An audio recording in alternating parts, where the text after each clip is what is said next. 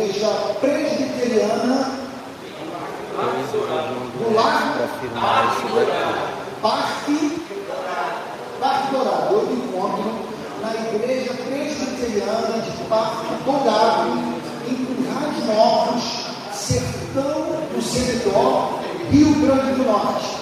Então eu ia fazer a, a transmissão do culto de uma casa, mas aí o pastor Jonathan, amigo, querido, e que me trata de uma forma não preconceituosa, me convidou para ocupar o culto da sua igreja. Eu prontamente atendi ao convite. Então, hoje, a exposição bíblica será feita aqui de, de uma igreja, um templo de uma igreja presbiteriana, pedido no sertão do Seridó. Um abraço para as pessoas que estão nos acompanhando no Brasil inteiro, das mais diferentes regiões da nossa nação. Em especial, eu gostaria de expressar o meu carinho pelos irmãos que congregam comigo no Rio de Janeiro.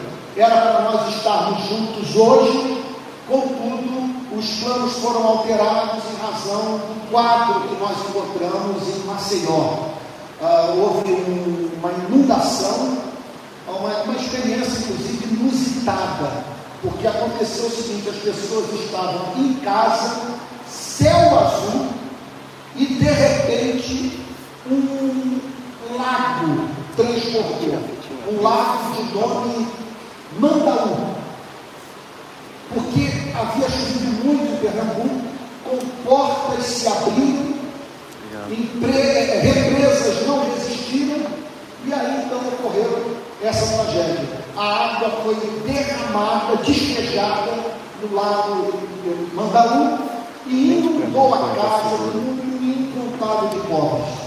Em Maceió, nós temos uma miséria que jamais testemunhamos na nossa relação com a pobreza do nosso país. Nunca vimos nada pior. E aí ficamos lá é, é, vários dias contato com aquela gente, visitando as casas, prestando ajuda humanitária. E aí viemos para o sertão, porque estamos dando início agora no, no Rasnópolis ao projeto social do Rio de Paz, que em breve nós vamos falar Tem que sobre ele. mais, não então, a partir de tá agora, nós Segura. estamos trabalhando também no sertão do Nordeste. Bom, conforme eu havia combinado com os irmãos, é, eu estou fazendo uma exposição dos textos dos quatro evangelhos que falam sobre os milagres de Cristo, as obras sobrenaturais de Jesus. E o texto de hoje é o que se encontra em Mateus, já na semana passada, nós, eh, eu fiz uma exposição do texto da cura de dois cegos. O texto de hoje, portanto, é o que se encontra em Mateus, capítulo 9, verso 32, que fala da cura do endemoniado mudo. E então, olhando para o texto subsequente, eu pensei que valia a pena sobre ele falar também, porque ele projeta muita luz sobre o ministério de cura de. Jesus. Eu peço para vocês que nós estamos enfrentando uma batalha aqui para manter o, o, o Do tripé ali é melhor, aquele é melhor. Tá, pega lá, nosso pega lá. o telefone. Vamos ver aqui se a gente consegue. Porque o culto está sendo transmitido de um aparelho de telefone celular. Então, nesse momento, nós estamos aqui procurando ajustar. Eu peço perdão a todos pelas dificuldades que estamos enfrentando na transmissão. Né? Então, aguardar mais um pouquinho. Vamos lá. Eu vou pedir que você abra a sua Bíblia. Você se encontra aqui na Igreja Presbiteriana de Parque Dourado. Que você abra a sua Bíblia no Evangelho de Mateus, capítulo 9, versículo 32. Mateus, capítulo 9, versículo 32. Todo mundo achou?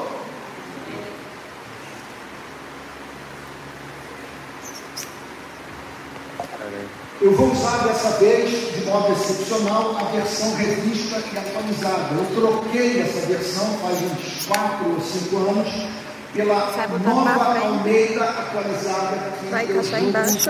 que é uma, uma tradução mais fácil de, de, de, de mais fácil compreensão, tá bom? Mas como eu estou sem a minha Bíblia aqui em Caicó, em, em Currais Novos, Agora você vai ajustar. o texto da revista em atualizada, que diz assim: Ao retirarem-se eles,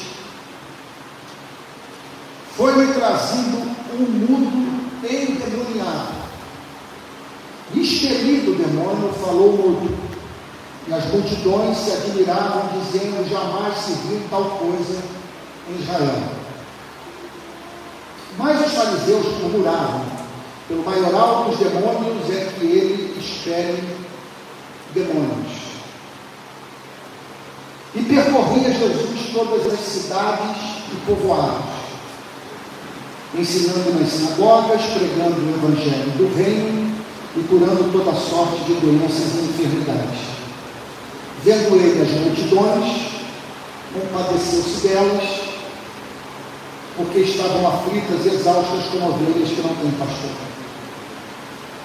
Então se dirigiu a seus discípulos. A seara, na verdade, é grande, mas os trabalhadores são poucos. Rogai, pois, ao Senhor da seara que mande trabalhadores para a sua seara. Vamos orar? Pai Santo, nós bendizemos o teu nome por essa manhã, pela beleza do céu do sertão, pelo frescor da noite de ontem. Senhor, nós louvamos o seu nome porque a terra está cheia da sua bondade. Impressiona-nos o quanto que teve que dar certo na natureza para que pudéssemos existir. Só podemos atribuir tamanha harmonia à sua sabedoria e poder. Nós o adoramos na beleza da sua santidade, nós o amamos. Contudo, Senhor, tu sabes que nos reunirmos para te adorar significa tomarmos conhecimento, consciência da tua presença. Tomar consciência da tua presença significa nos lembrarmos das nossas imperfeições que nos humilham muito. Nós pedimos a Ti, Senhor, perdão pelos nossos pecados. Por aquilo que há nas nossas vidas e que os seres humanos não conhecem, e que é feio, que é vil, que é carnal. Perdoa-nos, Senhor. Nós queremos nessa manhã glorificar o teu nome pelas orações ouvidas, pelo teu cuidado providencial, pelas Escrituras, pela igreja, pelo Espírito Santo. E agora, Pai Santo, estamos aqui reunidos em torno do teu nome Abre o nosso entendimento para a compreensão da tua palavra. Ajude-nos, Senhor, a compreendê-la e ser, a partir da compreensão do seu conteúdo, tocados no mais íntimo do ser. Toca o nervo da nossa alma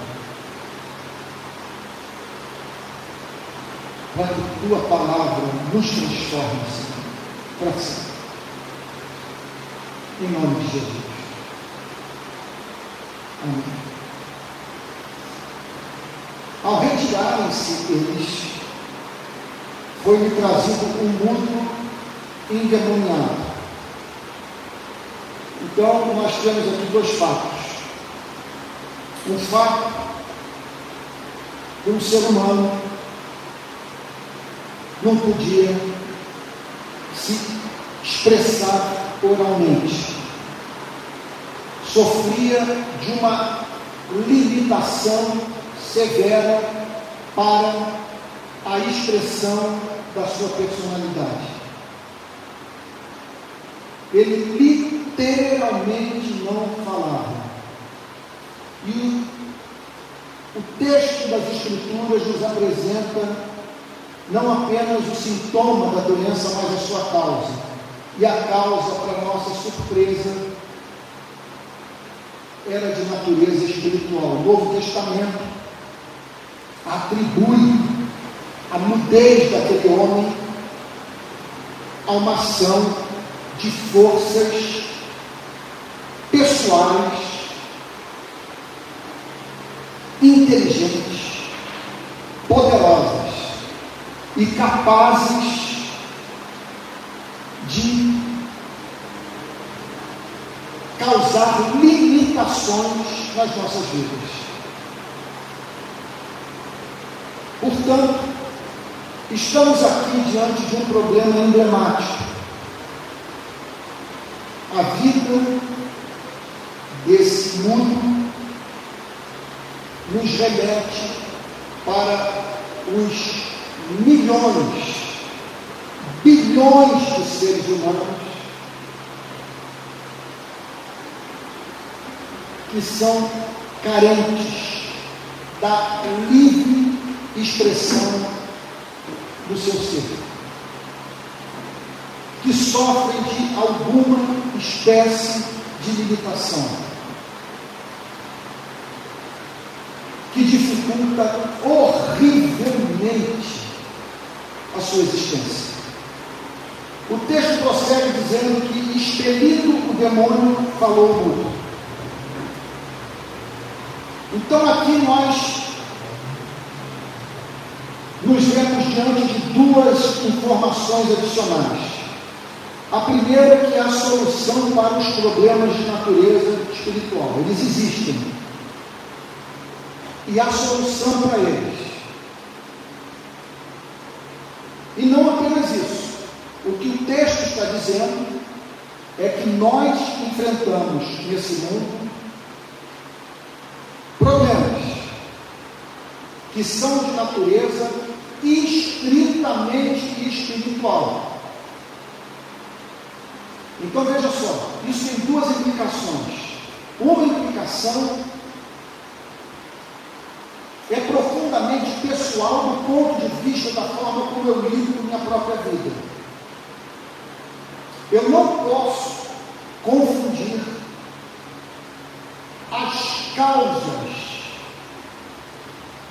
infortúnios, das minhas doenças, das minhas limitações. O que, pior, o que de pior pode acontecer na minha vida é confundir o biológico, o fisiológico com o psicológico. O psicológico com o espiritual. O espiritual com o fisiológico e assim por diante. É uma desgraça e Marcos Jones, voltando a citá-lo, ele via essa dificuldade de fazer o diagnóstico, ou pior, de fazer o diagnóstico incorreto como uma das obras do império das trevas nas nossas vidas. Então, levando-nos a confundir fisiológico com psicológico. Nós sabemos que há uma depressão que é de natureza fisiológica. Os psiquiatras estão aí para mostrar a evidência desse fato. Você vai tentar decorar o Salmo 23. Você vai procurar mudar os seus hábitos, se disciplinar mais. E o seu quadro psicológico não vai sofrer alteração em razão do fato de a sua angústia ser de natureza fisiológica. Isso pode acontecer. Confesso que eu não entendo. Quem nunca viveu um problema dessa natureza tem dificuldade de compreender. Mas ele é irrefutável do ponto de vista da psiquiatria. Então pega um homem como Charles Spurgeon, por exemplo. Provavelmente ele sofria dessa depressão. Ele era acometido por crises periódicas de melancolia. Agora, um dado importante na vida de Charles Spurgeon. Ele nunca fez um pacto com a doença. Ele lutava contra ela dentro das suas possibilidades. Quer dizer, daquilo que a ciência do seu tempo lhe permitia conhecer. Agora, pode acontecer de nós confundirmos o psicológico com o fisiológico. Então, de você estar tomando ansiolítico, quando na verdade o que você precisa de terapia. Você precisa verbalizar os seus desejos. Desejos que me envergonham. Que você tem tristeza, até mesmo de admiti-los para si mesmo.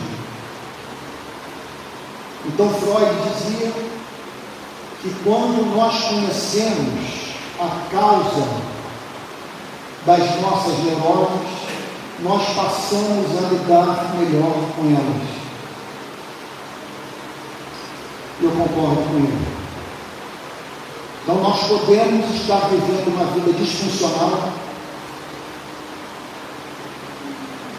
inconscientemente sendo levados para uma espécie de vida que nos torna infelizes em razão de processos que remontam a experiência que vivemos dentro de casa com os nossos pais na primeira infância. O que você ouviu, o tratamento que você recebeu.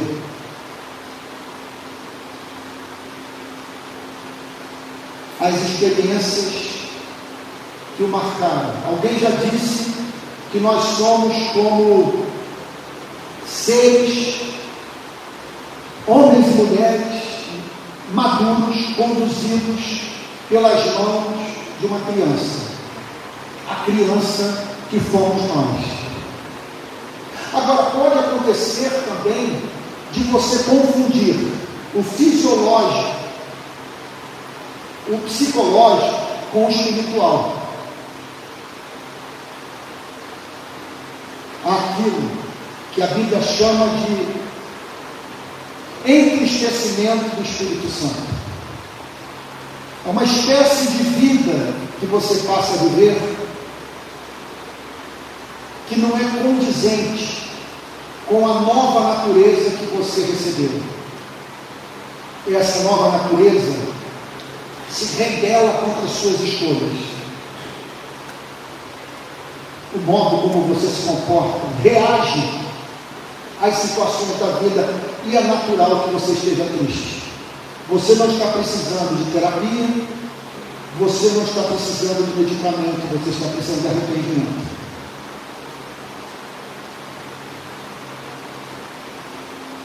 Quem sabe até mesmo conversão. Essa passagem, portanto, declara que aquele mudo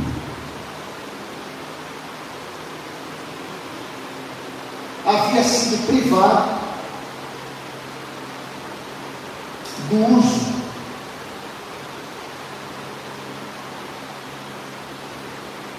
de um dom, da capacidade de livre expressão em razão de uma ação do mundo espiritual em sua vida. E aí isso nos remete para uma outra espécie de aplicação da verdade. Que é a seguinte: que há coisas que somente a igreja pode fazer. Que quando nós pensamos em transformar esse mundo, em fazer com que as pessoas se veem livres dos seus males. Quer dizer, que quando nós pensamos em trazer felicidade para a vida do homem e da mulher, aquilo que só a igreja pode fazer. O que o texto está dizendo é o seguinte: que não havia o que o Estado pudesse fazer por aquele homem. O seu problema não era da alçada, vamos assim dizer, da psiquiatria, da psicanálise. Se você mudasse as condições sociais daquele homem, isso não alteraria o seu sofrimento ele precisava de uma libertação espiritual que só pode ser operada pelo Evangelho de nosso Senhor e Salvador Jesus Cristo. É por isso que a igreja não pode se permitir jamais ser transformada em ONG. É por isso que a igreja não pode se dedicar exclusivamente à ação política social. Embora isso tenha um valor incalculável, a igreja não pode perder de vista o fato de que seu chamado é singular. É a única instituição do planeta, do planeta que tem uma resposta a dar para o homem que vive sob o jugo do mundo espiritual do mal. O texto diz que expelindo o demônio falou mudo. Nós não podemos perder isso de vista. Que há sofrimentos que são de natureza espiritual e o remédio exclusivo é o Evangelho de Jesus Cristo. Repito, aqui não havia espaço para terapia, aqui não havia espaço para prescrição de medicamento, e pouco importava a condição social desse mundo. Ele poderia, mediante a ação da igreja, ascender socialmente, mas isso não mudaria a sua condição de um ser limitado na sua capacidade de expressão em razão da ação, repito, de espíritos malignos.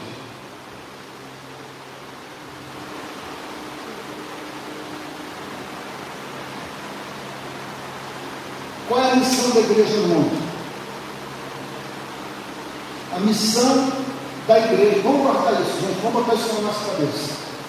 A missão da igreja no mundo é fazer o mundo falar. A missão da igreja no mundo é servir ou cumprir o papel de obstetra do que, do que de melhor o ser humano tem dentro, tem, dentro, tem dentro de si.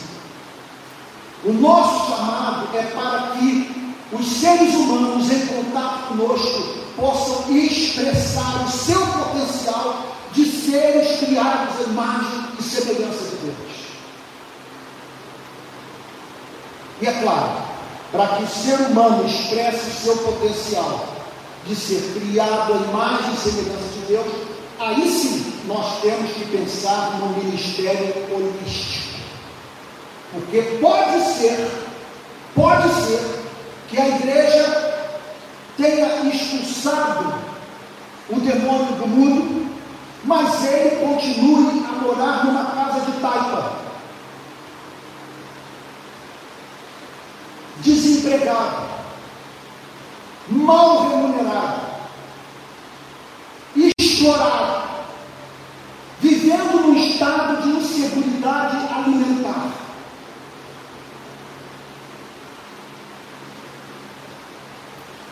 Você o curou do seu mal, cuja raiz era de natureza espiritual. Contudo, ele continua cerceado na sua liberdade de expressão em razão das suas condições sociais. Ele não tem acesso à latrina. Ele não tem acesso a uma educação de qualidade. Não tem acesso a bons hospitais. Ele não sabe ler. Ele vive numa região de pistoleiros. Se ele olhar as cercas que cortam o sertão e disser como que pode haver tanta terra improdutiva, nas mãos de famílias tradicionais, de herdeiros, de coronéis e de políticos profissionais, numa região do país com milhões de desempregados, ele vai ter que encarar a ação de pistoleiros, de políticos inescrupulosos, de prefeitos que só visitam o povoado em época de eleição.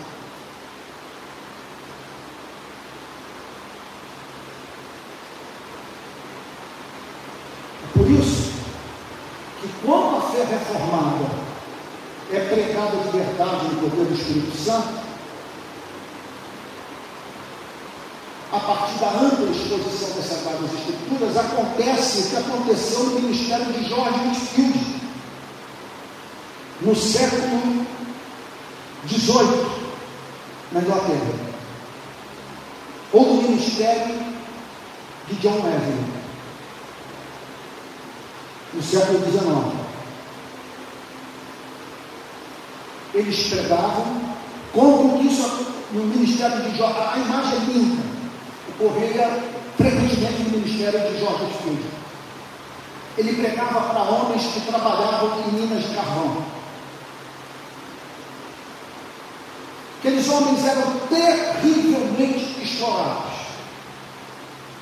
E esse é o problema. Você pode expelir o demônio do mundo e ele continuar explorado. Olha, você espera o demônio do mundo. Voltemos a 30 anos na história aqui do sertão. E você vai encontrar um mundo de quem você expeliu o demônio, que é mesmo desejo do herdeirão, trabalhando na roça o dia inteiro para ganhar 5 reais. Ele continua limitado na expressão do seu ser, porque ninguém vive com essa ninharia. Por isso que a missão da igreja tem que ser integral se ela quer botar o mundo de volta no mundo para poder viver. Se é por uma mudez, mas se ele continua faminto, se ele não tem acesso à latrina, não tem um teto para dormir, se ele está exposto a violência dos detentores do poder econômico e do poder político, ele ainda não alcançou a sua plena liberdade, consequentemente, a possibilidade do livre expressar do seu ser. Então Jorge Whitfield pregava, diz Martin Lloyd Jones, que se via as lágrimas cortando os rostos cheios de fuligem, de trabalhadores que trabalhavam nas minas de carvão. O rosto enegrecido pelo carvão e as lágrimas, e eles pregavam o Evangelho. Não pregavam ideologia política, pregavam o Evangelho. As lágrimas desciam, mas o que, que acontecia? Aqueles mineiros se converteram. E aí olharam um para o outro e disseram o seguinte: nós fomos criados à imagem e semelhança Estamos sendo explorados. E aí então, eles organizavam seus sindicatos para fazerem prevalecer o seu direito. E assim mudaram a história da Inglaterra, fazendo com que fosse criada uma consciência de classe. Nós somos explorados. E o Evangelho diz nós não podemos tolerar essa condição. O problema hoje é que a pregação pode servir como calmante, convencendo que você deve docemente se deixar explorar.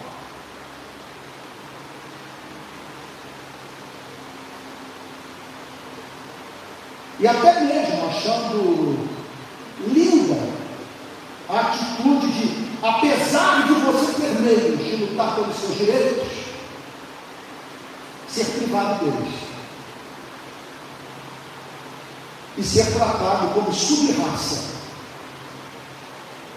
como alguém que na prática encontra-se destituído do uso pleno da sua cidadania. Mas os fariseus, aí o texto diz: jamais se viu em Israel. Esse é o ponto. Olhemos para a igreja presbiteriana Parque Dourado. Qual deve ser sua meta? Qual deve ser o vetor da sua ação em Currais Novos? Essa igreja deve viver o cristianismo de uma tal maneira que pessoas sejam levadas a dizer jamais se viu tal coisa em Currais Novos.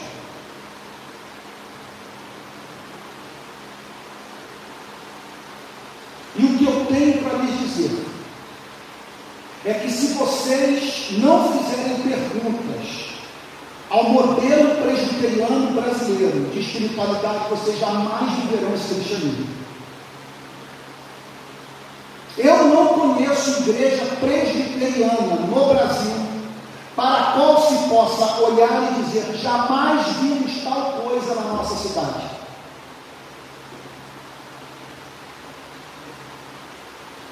Esse é o ponto. Esse é o sentido de você ser uma cidade edificada na montanha. É correr por curras novos a história de que o que essa igreja está vivendo não tem paralelo no Rio Grande do Norte. Nunca se viu tanta gente antenada, ligada para o seu mundo, com fome e sede de justiça engajada em amor, com lágrimas dos olhos, no poder do Espírito Santo, lutando pela libertação integral dos seres humanos. Jamais se viu tal coisa em Israel. E por que eu sou cristão? Porque eu nunca vi ninguém fazer pelo ser humano o que Cristo foi capaz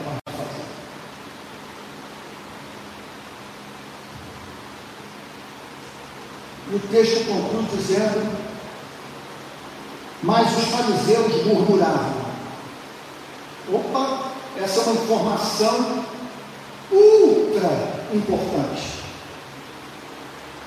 Os fariseus murmuravam. O que, é significa os fariseus murmuravam? Quem são os fariseus? Os fariseus eram membros da seita mais radical do judaísmo. Moralistas até a medula. Sabe aquele tipo de pessoa para a qual você olha e diz: olha, ele é justo, mas a companhia dele é insuportável, porque ele é justo, mas não é bom. Falta-lhe um elemento de doçura de amor. Ele é justo, mas ninguém respira na presença dele, porque ele é insuportável, ele é chato. Ele é um peso, ele é um juiz, ele não é um pai, ele não acolhe ninguém com carinho. Como diz o apóstolo Paulo,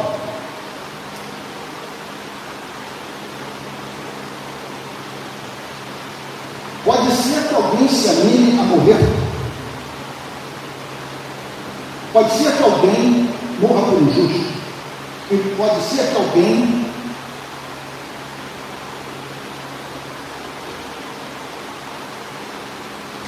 se anime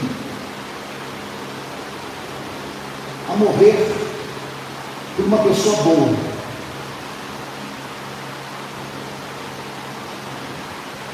Dificilmente alguém morreria por um justo. Pode ser que alguém se anime a morrer por uma pessoa boa. Mas Deus prova o seu próprio amor para conosco pelo fato de Cristo ter morrido por nós, nós de pecadores. O que Paulo está dizendo é o seguinte: é que a pessoa pode ser justa e não ser boa. Você olha para esse sujeito, eu vi muitos na nossa denominação. Ele está em todos os ensaios do coral.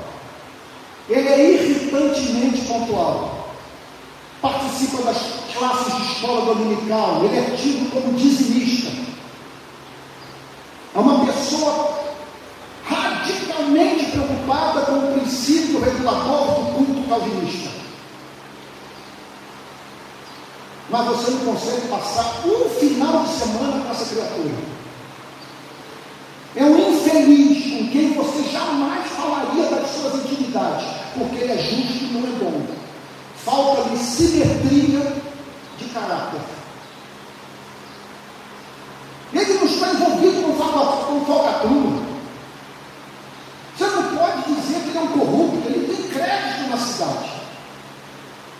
Mas ele enlouquece sua mulher.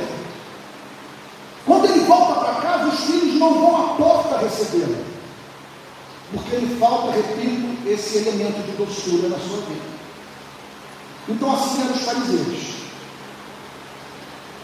E o texto diz que os fariseus murmuravam. Eles conversavam um com o outro e qual era o conteúdo da conversa? Eles falavam mal de Jesus. Vocês estão entendendo o ponto? É o teólogo conversando com o presbítero, na presença do professor do seminário teológico. E o tema da conversa era como silenciar esse rapaz de 30 anos, que não caminha conosco, que bate em nós manhã, tarde e noite. Ele diz que quem tem contato conosco fica pior, duas vezes mais filho do diabo do que eu era antes da sua suposta conversão.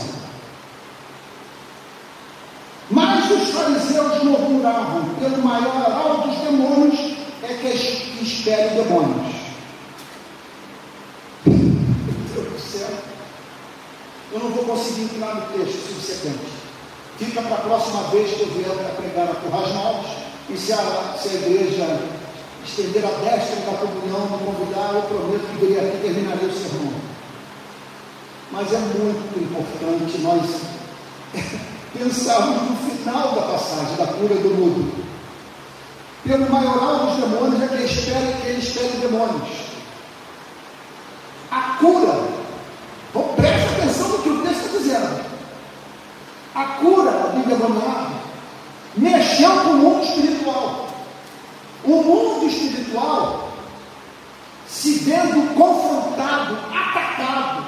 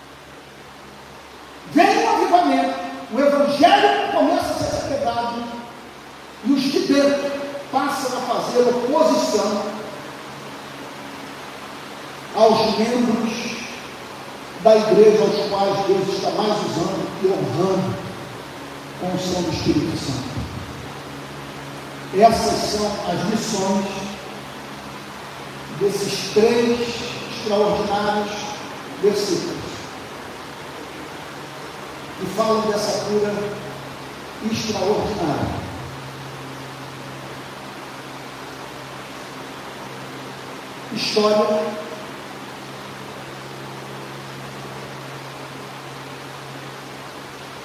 que deve ser levada em consideração quando pensarmos na missão da igreja no mundo. Na condição da humanidade sem Cristo, que precisa de libertação espiritual, que só pode ser feita através da salvação. da igreja. também fundamental para nós pensarmos na nossa relação com a instituição religiosa. Eu não tenho mais nenhum romantismo. Toda igreja é um corpo misto. Toda igreja local. Que fará uma denominação. E sempre haverá entre nós pessoas que não se converteram e não vão se converter nunca. E essas costumam ser as mais zelosas.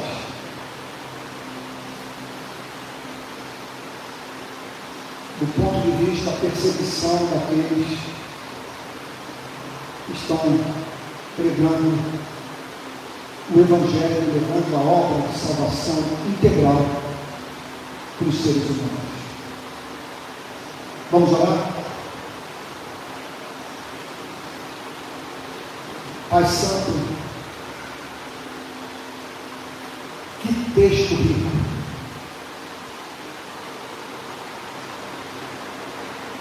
Senhor,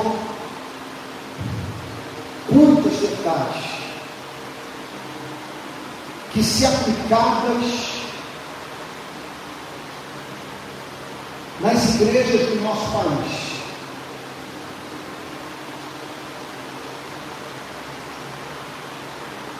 farão, Senhor, com que passe a ser dito, jamais vimos no Brasil obra como essa.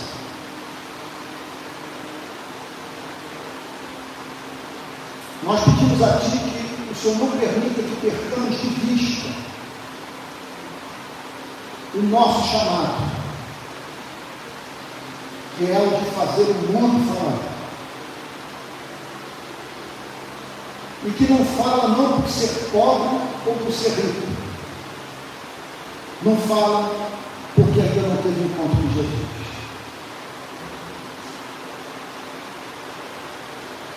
Nós rogamos a Ti que a nossa praxis seja tão bela que pessoas passem a falar sobre as nossas vidas o que foi falado sobre a vida do nosso Salvador. Nunca vimos algo tão lindo. E pedimos que o Senhor nos guarde das instituições religiosas, dos que murmuram contra o nosso ministério,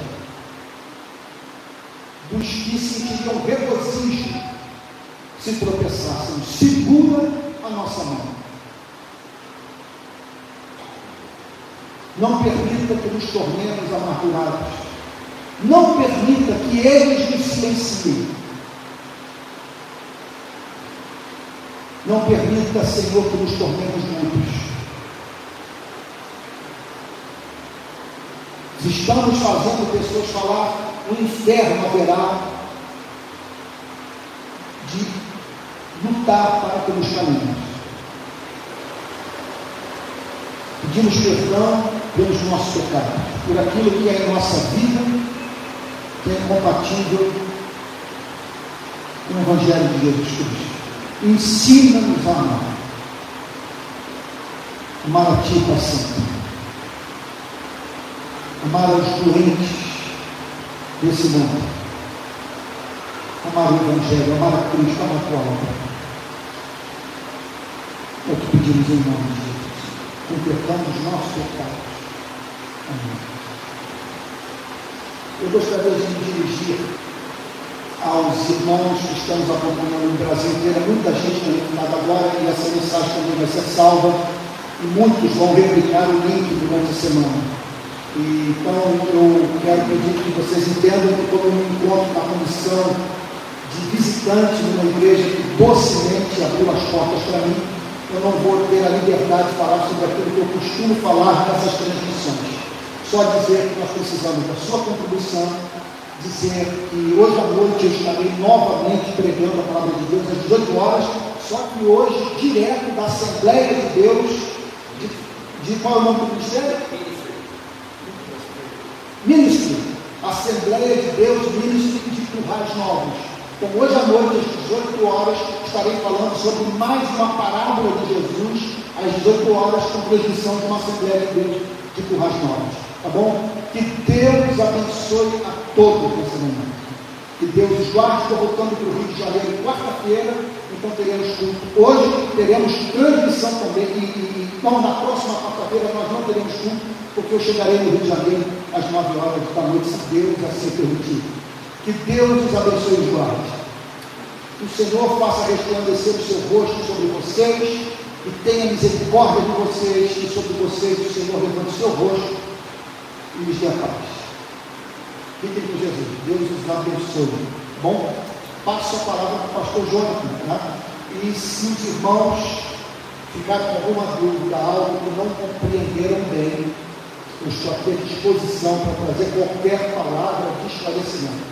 E se eu tiver alguma ideia, algum conceito que eu apresentei que soou aos seus ouvidos heresia, sinta-se livre para me corrigir e para me aproximar da verdade e juntos então é, conhecermos um pouco melhor a mente do nosso Deus, tá bom? Passa a palavra para o João, para ter a disposição, tá bom?